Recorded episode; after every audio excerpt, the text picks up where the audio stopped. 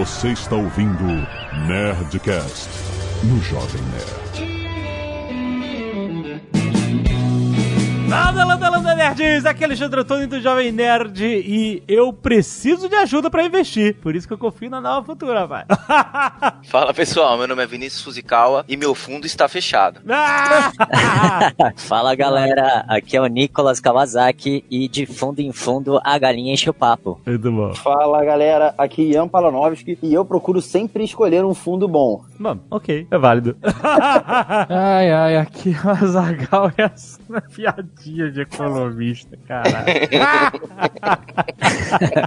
Muito bem, nerds! Nós vamos falar aqui uma coisa muito interessante que tem tudo a ver com perfil de quem ouve de Nerdcast, que é aprender a investir, né? Pra muita gente tá entrando nesse universo agora, sem entender muito, sem, tem muita sigla, tem muita coisa que e tal, e a gente tá justamente aqui para desmistificar o, o universo de educação financeira e investimentos. E muita gente fica nessa dúvida: como que eu vou começar a investir sozinho, sem saber para onde ir? O que, que é certo, o que, que é mais propenso nessa hora, naquela hora? E a gente vai falar sobre isso: investir sozinho ou com ajuda. E muitas vezes essa ajuda vem dos fundos de investimento e a gente vai entender um pouquinho mais sobre isso, sobre fundos de investimento e sobre como ele pode te ajudar e qual é a melhor escolha que você pode fazer. Fica aí que esse papo tá muito maneiro.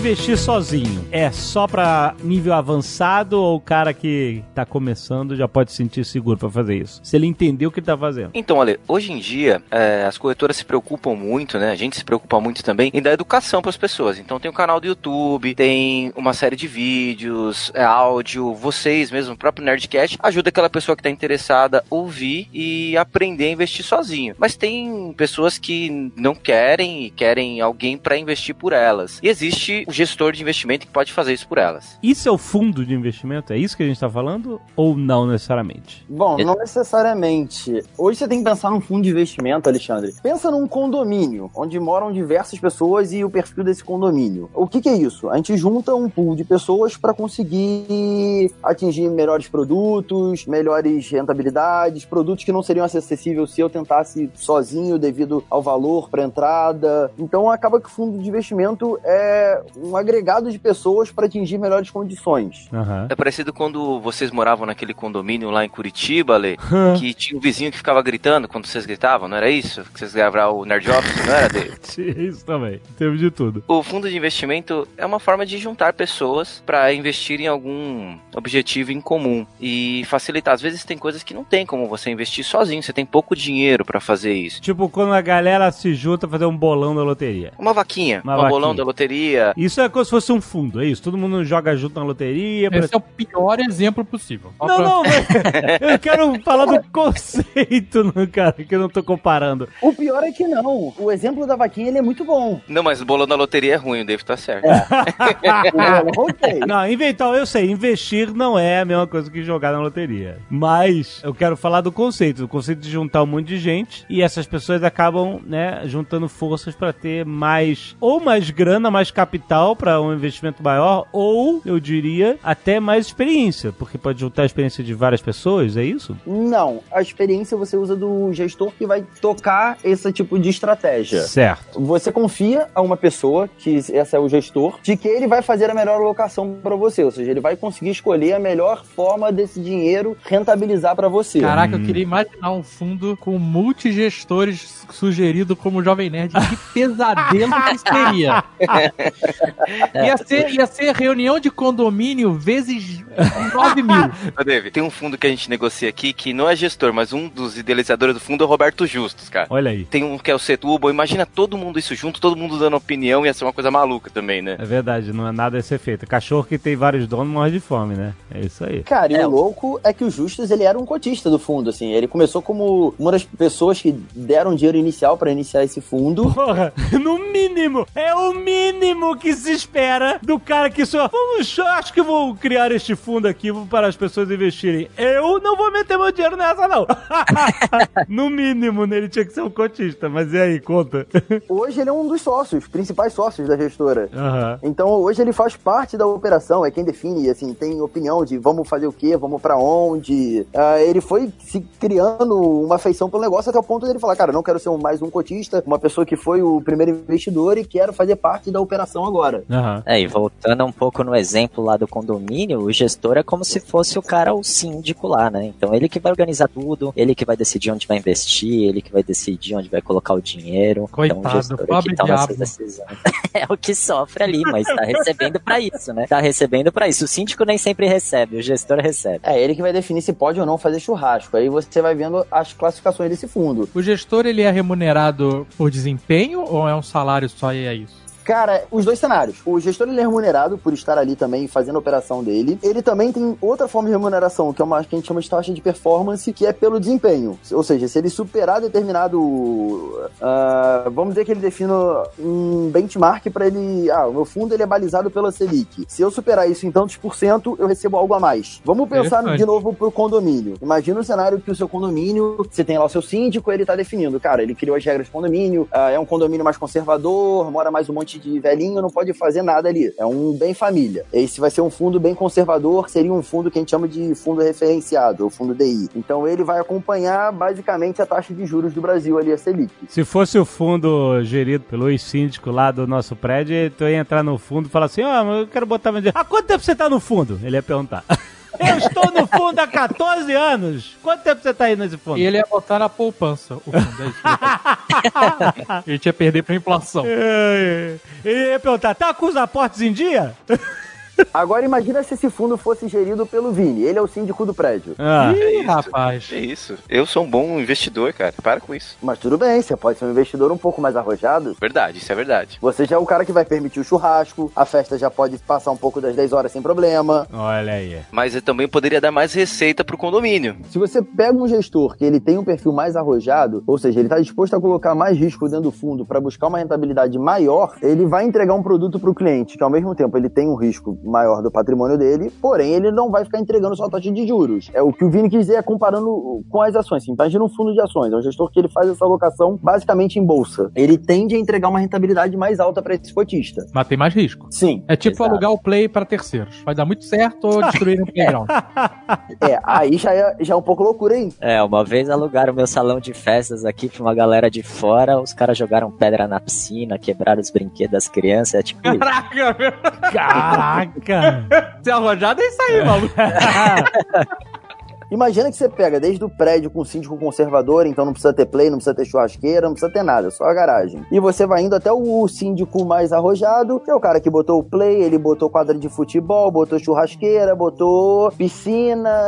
É como se fosse um condomínio um pouco diferente do outro e com mais opções do que você fazer. É que a gente pode dizer que, a gente, usando esse exemplo do, do condomínio, que o, o síndico conservador é aquele que só toca o dia a dia do prédio, né? Isso aí. Enquanto o síndico mais arrojado, que investe em, em- em fundos é, de bolsa ou, ou outros modelos, ele é o cara que está investido no prédio, apostando que vai valorizar o preço dos imóveis daquele edifício. Exato. Às vezes, de repente, o cara constrói ali um barzinho embaixo do prédio pra servir os moradores pra também querer rentabilizar mais. Não, ou ele pega um prédio que não tem salão de festas, que não tem portaria 24 horas e, e implementa esse tipo de coisas, né?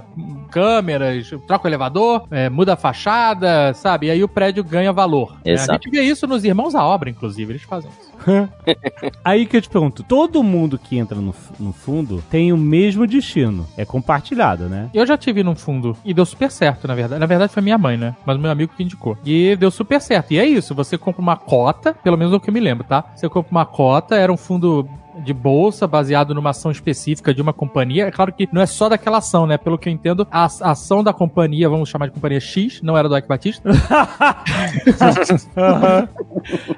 a companhia Y era a principal aporte ali, mas eles compõem o fundo sempre com outras, né? Tá, então tinha uma ação que era carro-chefe. Carro-chefe, entendi. É importante sempre ler o prospecto do fundo para ver exatamente qual que é o objetivo do fundo e exatamente o que ele pode fazer ou não com seu dinheiro. Então, de repente, se o fundo pode alavancar o seu dinheiro e investir em derivativos, em opções, ou se o fundo só pode investir em renda fixa, ou o fundo só pode investir em ações, então é bom é sempre você antes de investir, você dar uma olhadinha lá no prospecto para saber exatamente qual que é a regra do seu condomínio. Existe uma forma fácil de você identificar qual o nível de risco de cada fundo? Por exemplo, se o fundo vai investir em ações, você já sabe que vai ter um risco maior. Sim, sim. É, os fundos Sim. multimercados, os fundos cambiais, os fundos de ações, né? Normalmente também os fundos têm a classificação de risco deles, se é conservador, moderado. É, tá. Eles já vão, vão anunciar. Alexandre, até pelo nome do fundo você consegue pegar isso. Porque hoje, quando um fundo. Quando ele monta a nomenclatura do nome dele, ele tem que colocar o que, que ele faz. Então, quando você pega um fundo de renda fixa, ele vai ter no final falando que ele é um.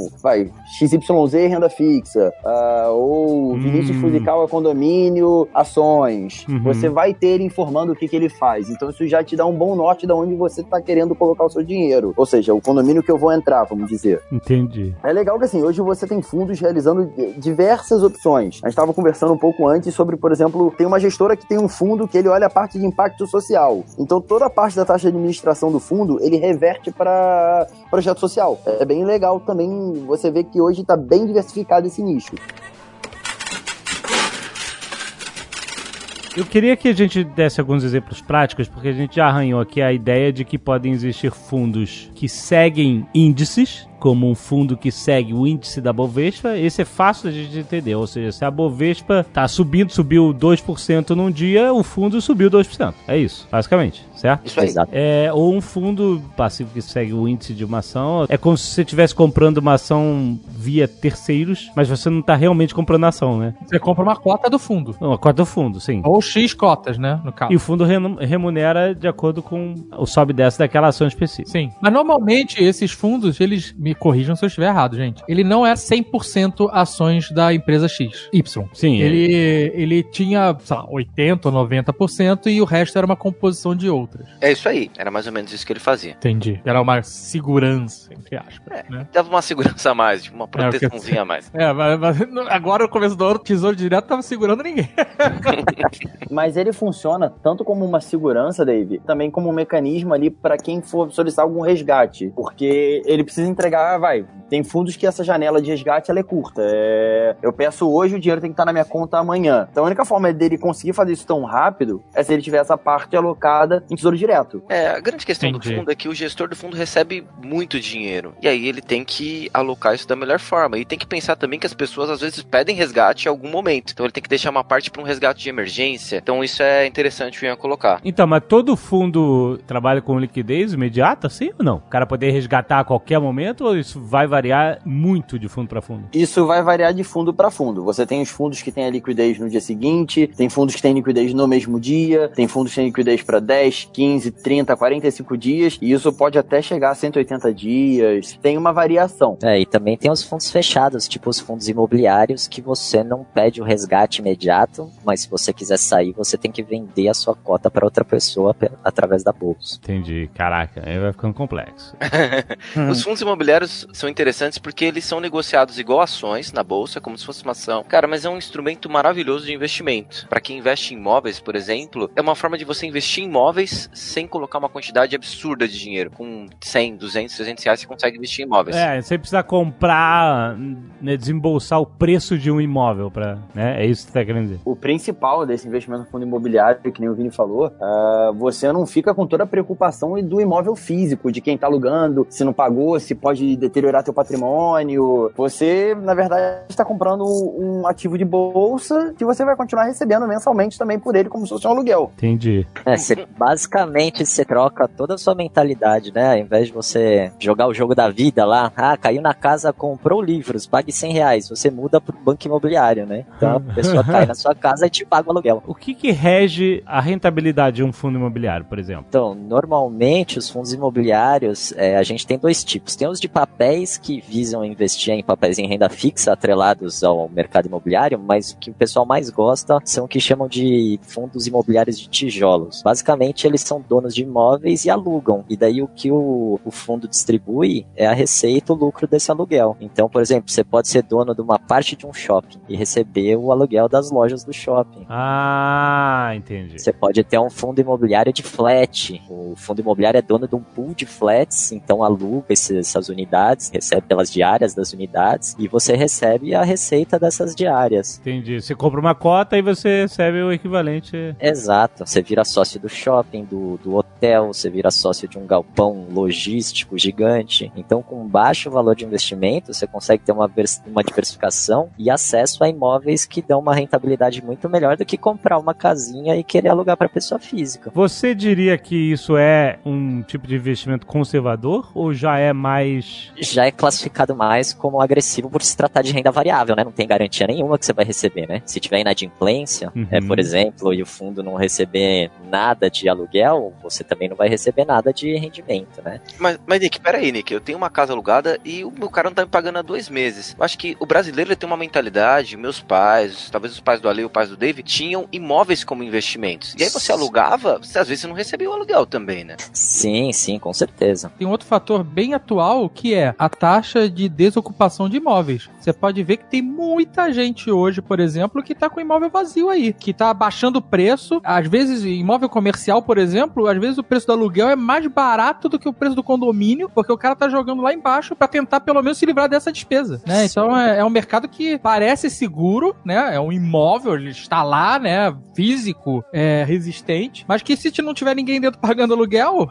não vale nada. né? Exato, vale né? É uma despesa, se transforma imediatamente numa despesa. Com certeza, com certeza. E o brasileiro gosta muito de imóveis, né? É quantas pessoas a gente não vê que se aposenta aí com rendimento de aluguel. E eu acho que o fundo imobiliário é um baita nicho para esse pessoal. Porque se, né, se você, por exemplo, tem duas casas e uma não tá alugada, você perdeu mais da metade do seu rendimento, porque você vai ter que pagar os custos da outra. Da outra Agora, casa. se você diversificar num fundo imobiliário, de repente tem fundo imobiliário que é dono de 7, 8 prédios em São Paulo. Então, quer dizer, para sair todos os inquilinos no pior dos casos, você vai diminuir o rendimento um pouco, mas você não vai ficar sem alugar nada, né? Acho que é legal também falar, não só pensando em imóvel comercial de loja de rua ou residencial, o acesso que você acaba tendo, por exemplo, a imóveis como shopping, prédios comerciais como o do Banco do Brasil, que você consegue acessar com uma cota bem barata. Que se você for sentar comprar alguma coisa para alugar para alguém, você não teria esse acesso como pessoa física. Com certeza, com certeza. Mas e como é que você identifica oportunidades assim de ouro em fundo imobiliário? imobiliário, por exemplo? É o lugar? Você consegue checar publicamente o histórico de rendimento desse fundo? É, são fundos que estão começando agora com novos grupos de imóveis? Depende da empresa que está por trás do fundo, da empreiteira ou até do histórico deles em outros imóveis? Como é, como é que a gente identifica um, um fundo de imóveis interessante? É, todas essas informações são divulgadas, tá? Através até da, da bolsa, tá? Então, quando um fundo imobiliário ele é lançado lançado, é, o processo de lançamento de um fundo imobiliário é como se fosse um IPO de, de ação na bolsa. Então, uhum. né, tem uma oferta pública inicial. É, e depois ele tem que divulgar seus relatórios mensalmente. Então, você pode acompanhar os ativos que ele é dono, quanto que recebeu de aluguel, se teve alguma inadimplência ou não, se alguém saiu, se vai ter renovatória de aluguel. Tudo isso que você falou, a gente consegue acessar exatamente porque os fundos imobiliários são negociados no mercado de bolsa. Mas eu acho legal contar histórias concretas, né? Por exemplo, uma vez quando eu trabalhava num banco, a gente estava negociando fundo de investimento imobiliário, foi num shopping aqui na, na, Zona Sul de São Paulo, que era Shopping Mais Largo 13, em Santo Amaro. E aí o shopping, ele era um modelo diferente, ele não ia ter aquelas lojas normais, ia ser tudo stand. E todo mundo apostou naquilo e abriu um fundo de investimento imobiliário para vender aquele shopping, iniciando com mil reais. Só que na hora que abriu o shopping, não alugou os stands. E aí a cota caiu durante alguns tempos para 500 reais. Então foi um investimento que não teve sucesso. O Nick tem uma história também de um investimento de hospital de criança, não é, Nick? Exato, um hospital de criança, era um fundo de investimento imobiliário, base que tinha o imóvel que alugava para o hospital, e o hospital simplesmente parou de pagar o aluguel e entrou com pedido de revisão de, de aluguel e etc. E quer dizer, você nem recebia rendimento e como que vai despejar um hospital de criança? Nenhum juiz vai dar o despejo, né? Então, Caraca, cara. É, então, quer dizer, riscos existem. Então a gente tem que saber escolher, tem que saber, né, ler o prospecto. Eu sempre falo do prospecto do fundo. Ler o prospecto do fundo. O ideal é que tenha mais de um imóvel, mais de um inquilino, para você não ter esse risco, né? Se tivesse dois imóveis, um pode dar problema, o outro tá ok. É, esse do hospital, por exemplo, era só um imóvel. Era, Era só um imóvel, é, só esse, só, só esse. um inquilino, basicamente. É, exato, É, bem, é, esse é um fator de risco, né? É interessante. exato.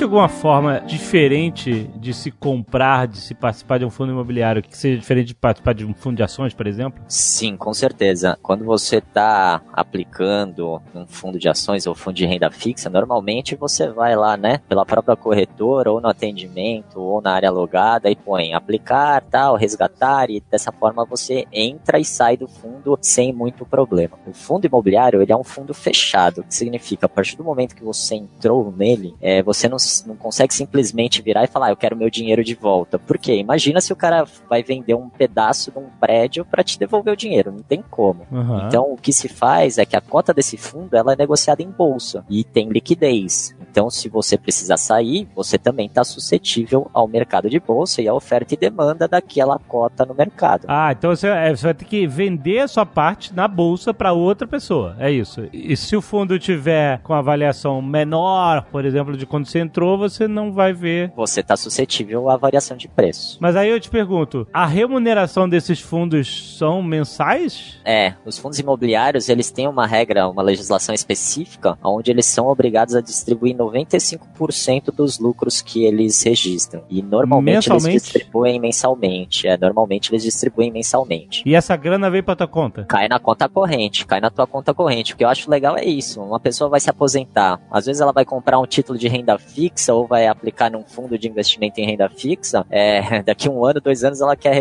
ela vai precisar resgatar para usar dinheiro. Agora o fundo imobiliário não. Se aportou o dinheiro lá, entrou no fundo imobiliário mês a mês, você vai recebendo para você poder ou reinvestir ou de repente gastar se quiser. E aí, no caso, por exemplo, desse aí, o hospital de criança, o cara falou, não vou pagar, paga legal, não vou pagar. Aí, aí você para de ter rentabilidade. Exato. E aí, ó, não tá, você tá com seu dinheiro lá, teu dinheiro tá lá como uma, uma cota que tem um valor de bolsa. E você pode deixar ele parado lá. Se você quiser ver, sair do fundo, você vai ter que vender na bolsa. E se tiver inadimplência, certamente o valor da cota vai, né? O valor vai diminuir. Você vai Exato. sair com prejuízo. Ou você pode esperar a parada se resolver e aí, pronto, um dia começa a volta, volta a pingar um dinheiro lá. É isso. Isso, exato, exatamente. É, mas assim como a gente tem exemplos ruins, a gente tem exemplos bons. O Shopping Genópolis aqui de São Paulo é um dos fundos imobiliários que mais paga rendimento, até acho que pelo aluguel das lojas, que não deve ser barato. E ele paga constantemente e é um bom investimento, né, Nick? Sim, o Shopping Genópolis foi um case de sucesso aí, quando lançou principalmente a expansão dele, né? É, eles captaram o dinheiro para fazer a expansão exatamente através de um fundo imobiliário. E quem entrou como cotista lá se deu muito bem. Agora ele deu uma caidinha um pouco, até pela questão da crise, né? E do, do varejo aí não tá muito legal, mas foi um belo case de sucesso. Eu tenho uma outra, um, um outro case de sucesso que é o de flat que eu falei para você. Eles compravam unidades de flat e ganhavam no aluguel das unidades, mas eles também trabalhavam na especulação do preço. Então, é, não lembro se você se recorda, muito tempo atrás virou uma mania investir em flat, pipocou flat em São Paulo, Rio, em tudo quanto é lugar. O Ale É, comprou uns 10. É, e muita gente comprou e a rentabilidade, se você compra sozinho para você alugar e etc, você não consegue rentabilizar tão bem. Então eles viram muita oportunidade em comprar unidades baratas e depois até revender mais caro. E eles ganhavam então não só com o aluguel da unidade do flat, mas também com a compra e venda das unidades. Esse negócio do flat voltou agora, né? Voltou um pouco, né? Tá querendo É. voltar. Flat Earth.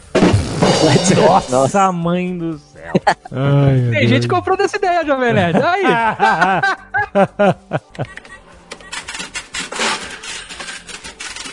que outros fundos a gente pode conhecer além do, do fundo imobiliário? Tem diversas opções de fundo, Alexandre. Ah, desde o cara de ações, a renda fixa, a câmbio, ao multimercado, que é o cara que tem o mandato para investir em todas essas caixinhas num único fundo. Vamos lá, fundo multimercado. O que, que exatamente? Zagal falava bastante disso uma época e eu não entendia bem o que, que, que, que significa. Pô, o nome é autoexplicativo, né? Não, mas eu não sei exatamente o que, que é. É um fundo que usa vários mercados, Jovem. Então, é o que o gestor pode escolher um pouquinho de ações, um pouquinho de imobiliário. Como é que é que funciona exatamente? O fundo multimercado, pensa no, no supermercado que você vai. Vamos dizer, se você quiser comprar carne, você pode ir hoje no açougue, ou você pode ir no mercado que você vai ter, além da carne, todas as outras opções. Aham. Concorda? Concordo. Talvez a carne do açougue seja melhor, só pra. Pode ser que sim, depende do mercado. Mas o que, que é o legal do, vai, do multimercado? Se a gente voltar lá para aquela analogia que a gente tava do condomínio, ah, você pode escolher desde o condomínio que só vai ter a garagem, ao condomínio que vai ter o play, a churrasqueira, quadra de tênis, enfim, N coisas para você fazer. Não necessariamente você vai usar tudo aquilo no mesmo momento, mas é Aham. bom você saber que você tem esse recurso. Chegou no final de semana, pô, o Vini quer jogar bola. Ele não joga bola bem, mas ele quer jogar. Ele vai poder ir lá pra quadra. Certo. Mas, peraí, mas peraí. Mas no fundo você não decide nada. É o gestor que decide se você vai jogar bola ou não vai.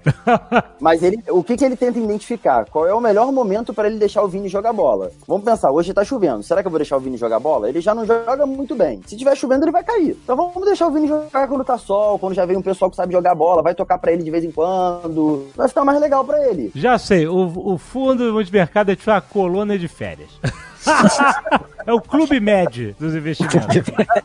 Aí você, o recreador, fala assim: Ô, agora vamos atirar com arco e flecha, agora vamos na canoa. É isso. Hoje tem bingo. Basicamente. É bom, o recreador ele vai vendo qual é o melhor momento pra jogar cada atividade. Ah, exatamente. Ah, olha aí, boa, boa, bem lembra, porque você atirar no arco e flecha quando tá ventando, Exatamente. ou vou jogar vôlei quando tá chovendo, não faz sentido nenhum. Muito pensado, muito bem pensado. Mas, Cara. se, mas se o cara vacilar, tu pode cair do cavalo. Tem uma história legal de um fundo. Foi recente isso, época agora de eleição, quando a gente tava ali pra saber o que, que ia dar de presidente. Olha aí a opinião enviesada. O que, que é Haddad presidente? Opa, eu tô zoando, vai. E, assim, eles montaram a tese dele, é, cara, a gente tá apostando nisso aqui, vamos pra esse lado. E acabou concretizando. Só que a pressão era tanta, ele chegou a perder um dente, o gestor. Caralho, De é? tão nervoso que Caiu o dente? Tá falando o dente Caiu da o boca? dente. Aham. De Não, não, que não, ele não. ficava arranhando o dente. Ah, caiu o dente. porque ele tava com bruxismo. Nossa, coitado. Ficou ansioso, sabe? Aham, sim, sim. Não bastasse cair o dente, o cara chegou de manhã no escritório pra começar a zerar a operação lá fora. Tem garantir que não ia ter nenhuma dor de assim, ah, vamos, vai, o mercado vai corrigir alguma coisa porque saiu essa opção. Então ele já foi zerar isso lá fora pra não ter problema. Zerar lá fora que eu digo é usar o mercado americano pra isso. Aham. Caraca, maluco. Que loucura. Esse é o legal de você ter a visão do síndico que tá se importando com o prédio, que quer, vamos procurar o melhor pra aqui, tentar valorizar isso. É o cara que vai procurando a melhor opção pro morador do prédio. Aham. Caraca, mas o síndico veio falar contigo sem dente. Porra, dá um prêmio pra esse guerreirinho aí, cara. Não sei o que é pior, o síndico sem dente ou o Vini e eu que são japonês jogando bola, pô, tá difícil. Que isso, cara?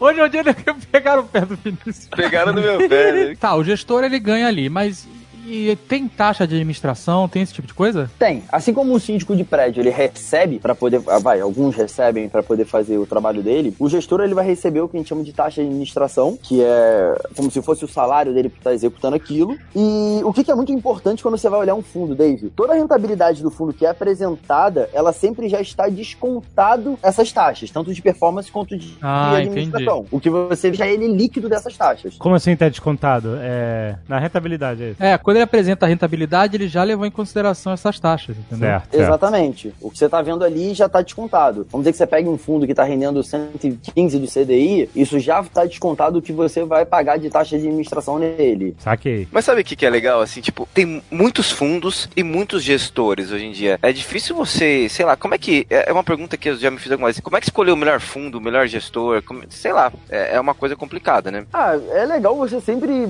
Tem algumas, vai, algumas coisas que te ajudam. Olhar a história do gestor, olhar o tempo que essa casa tem. Pergunta, aqui a gente tá falando da figura do gestor e falando de síndico, mas o gestor de um fundo, ele é de fato uma pessoa, um ser humano que toma as decisões sozinha? Ou esse é um, um conselho ou uma equipe de gestores para cada fundo? Na verdade, não. Ele é um ser humano, mas não é apenas um. Exato, essa é a assim. minha dúvida. Se era um cara só, esse fundo é meu, ninguém toca e meus dentes estão caindo aqui. Entendeu? Como é que a gente começa a essa ideia. Vamos lá. O Ian teve a ideia de fazer o churrasco no sábado. Eu falo, Vini, vamos fazer um churrasco no sábado? Cara, qual que é o problema comigo hoje, cara? Sério, não tô entendendo. Não, fica Tu manda mal no churrasco? Tu manda mal no churrasco? Não, eu- japonês, né? Já viu japonês fazer churrasco? Não sabe? Ô, É Wagyu, ruim meu. Kobe Beef, maluco. Tá louco? É, é. Melhor que ninguém. Eu falo, Vini, vamos fazer um churrasco no sábado? Ele fala, vamos, mas deixa eu consultar a minha mulher se eu vou poder ir. Então, é, você começa a ter algumas opções que ele tem que consultar também. Como que é isso dando fundo? O gestor, ele começa a montar a tese dele. Ah, eu tô entendendo que é legal investir no mercado de moedas. Mas ele não pode chegar e, ah, vamos colocar o dinheiro de todo mundo lá. Ele vai levantar essa tese, vai para um comitê, vai conversar com a área de risco do fundo. Ele tem que convencer todo mundo que a tese dele faz sentido. Interessante. Ou seja, vamos fazer um churrasco. Será que o Vini é a melhor opção pra gente deixar fazer o churrasco? Volta no Vini sempre. Aham. Entendi. É, a gente tem que estar ciente de que essa pessoa que encabeça aí, né, a gestão de um fundo, ela tem que ser certificada, né? Não é qualquer um que pode virar e falar assim, ah, vou montar um fundo, não é bem assim. Então, como eu, eu, mero mortal, leigo. Quer fazer um fundo do Jovem Nerd, é isso? Não, não quero fazer. Eu quero saber em quem eu posso confiar. Basicamente isso, entendeu? Como é que tu. Na nova futura, Jovem Nerd. Exato. Eu sei, cara, mas por exemplo, às vezes a Nova Futura tem um monte de opções de fundos que, pô, qual é, qual que é o melhor pra mim agora? Eu não sei, não entendo ainda dessa parada, entendeu? Às vezes é, é isso que eu quero entender, porque o, a- o cara que vai abrir a conta também vai ter a mesma dúvida. Assim, cara, por onde eu começo? Não sei nada. Mas o Ian vai te falar agora. Entra a promoção, Ian. Antes de eu falar promoção, calma. Alexandre, essa pergunta ela é bem legal, porque é o que a gente tava falando, é tudo de acordo com o seu perfil na hora que você vai investir. Como que a gente faz isso hoje na Nova Futura? O cliente ele abre a conta, então a gente tenta sempre passar pra ele o que faz sentido com o seu perfil. Vamos pegar o pessoal que morava lá no condomínio, que é só o- a garagem. Não tem por que eu falar pra esse cara, vamos fazer um churrasco no sábado. Ele não tem churrasqueira. O cara mora na garagem? Coitado. Não, ele não mora na garagem, né? Calma. Ah, entendi. O prédio que só tem garagem, Isso, tá? mas a ideia é sempre tentar colocar de acordo com o seu perfil. Certo. Então, isso ajuda um pouco. Vamos pegar o cara que tá sempre fazendo renda fixa, que é um cara mais conservador, não tem, de repente, o porquê ele procurar um fundo que vai ter uma exposição a derivativos, a um fundo com alavancagem, é, vai estar muito fora do que ele tá acostumado. Certo, faz sentido. E você sempre pode contar com a corretora pra te ajudar, mas não com o Vini no churrasco. Nem no futebol. Não. Eu, não sei o que eu fiz pra esses caras, sério. juro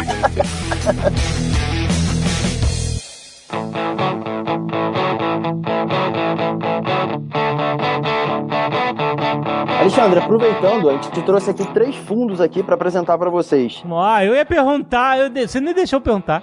Ataque de oportunidade, Jovem manda ver, manda ver. Olha, a gente tentou separar pelos três públicos, tá? Então é desde o conservador ao cara mais arrojado. Aham. Então vamos lá. Começando pelo cara mais conservador. A gente trouxe um fundo da Brasil Plural de debêntures. É um fundo isento de IR, que hoje você faz a aplicação nele com valor muito baixo. Então a partir de 100 reais você já consegue investir nesse fundo. É um fundo que desde o início rentabiliza ali 110 do CDI como valor de comparação. Então, para o cliente que está começando, ele consegue ter um acesso com um valor bem baixo de aplicação. E lembrando que esse 110 já é líquido das taxas de administração e performance. Para o cliente que quer uma liquidez, um fundo um pouco mais arrojado no cenário do moderado, a gente trouxe o fundo Versa Tracker, que é um fundo que ele também consegue investir com um valor baixo, é 500 reais de entrada, e é um fundo que tem entregado desde o início 225%. Mas é um fundo novo, ele tá com apenas 8 meses de vida. Mas a gestora já é gestora antiga. Peraí, 225% de quê? Do, da rentabilidade, essa é a rentabilidade que ele tá entregando pro cotista hoje. Caraca, cara, com oito meses? Cara, a gestora, ela é antiga, a Versa. Ela tem alguns fundos que entregam uma rentabilidade ainda maior, porém mais arrojados. Esse Qual é o nome fundo desse fundo aí? Que 200 de... Versa Tracker Multimercado. Oh, deixa eu anotar aqui.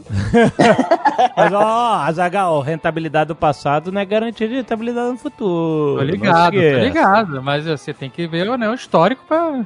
Exato, é. E tem um fundo pro cara mais arrojado, Hum. que é o Alaska Black nível 2. Olha, Esse é um olha esse fundo- nome. Não, não, peraí. O que significa Alaska Black nível 2? Nível 2, não é nível 1. A gente, a gente já passou a primeira fase, já tá ali no segundo dele. A chefão da fase.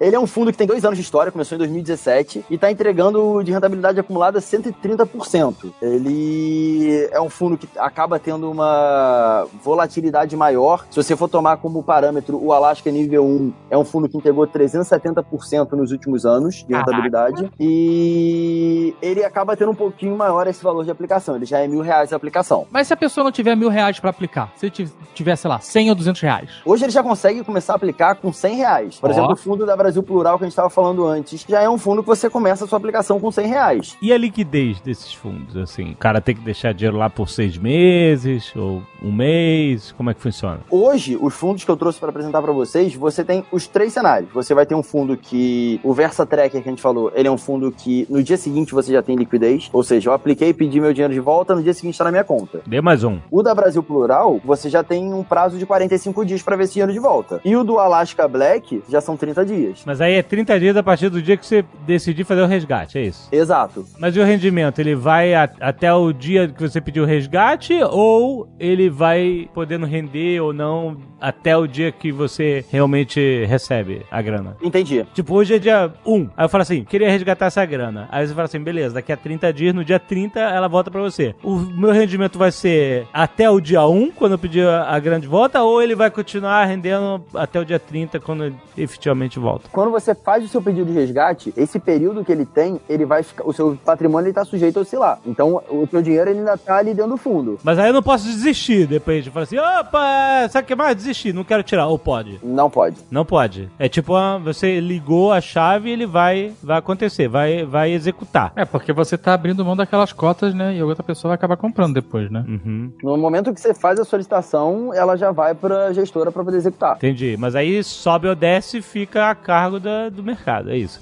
Até você. Entendi. Você pode pedir hoje e ele tá X e quando o dinheiro for resgatado vai estar X mais um, por exemplo, ou pode estar X menos um. Perfeito, isso mesmo. Maneiro. E tudo isso, obviamente, está muito bem explicado em cada um desses fundos, cada oferta dessa. Cada lâmina, chama lâmina. Ah, é? Lambda? Eu não sabia. Ah, isso mesmo. Olha aí, Azagal.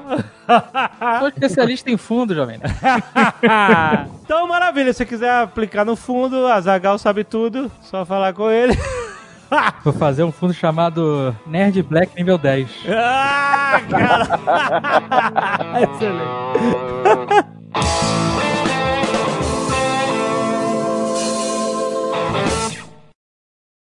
Este Nerdcast foi editado por Radiofobia, podcast e multimídia.